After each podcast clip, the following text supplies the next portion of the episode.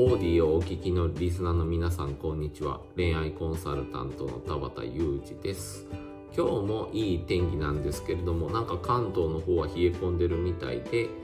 寒くなってきてるところも他にもあると思うんですけれども皆さんいかがお過ごしでしょうか。で 今日のテーマとしては友人からパートナーになりたいとかコミュニケーション能力が高いのにもかかわらずなかなかパートナーができないとか。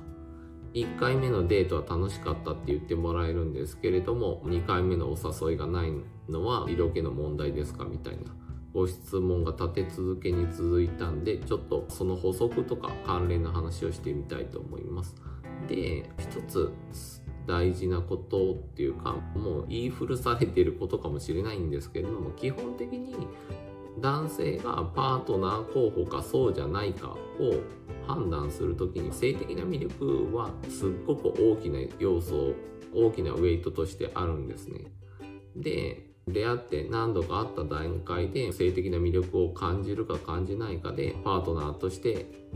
付き合えるかどうか可能性を探りたい人と普通の友人とか同僚とか同期とかに分けてしまうんですよね。でじゃあ最初、まあ、友人に分けられた私私はパートナーになれる可能性はあるんですかっていう話になった時にこれは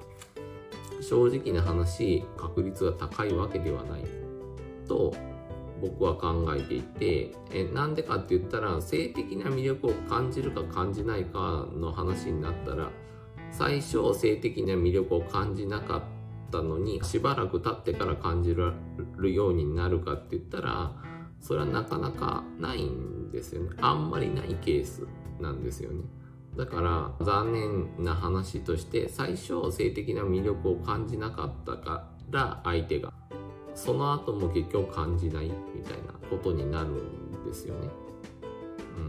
うん、だからそういうこともあるので友人からパートナーになるのはなかなか難しいっていう話なんですよね。で最近のアメブロの話とちょっと違うじゃねえかみたいな感じで思われるかもしれないんですけれども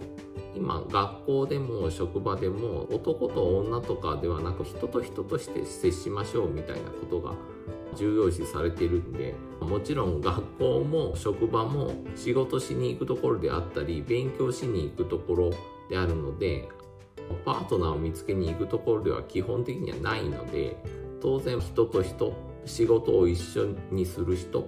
学校で一緒に学ぶ人またクラブ活動を一緒にする人として見るんで当然最初からそういう目で見ないまあ恋愛としては見ない人も結構いるんででそのまま友人とか同僚として過ごしていくんですけれどもそこで何らかの変化その相手から見てあなたに変化があればそういう目で見るようになる可能性もある。性的な魅力を感じられるようになって恋人に変わっていくっていうパターンもないわけではないので。なんで友達から当然パートナーに変わる人もいるんですよね。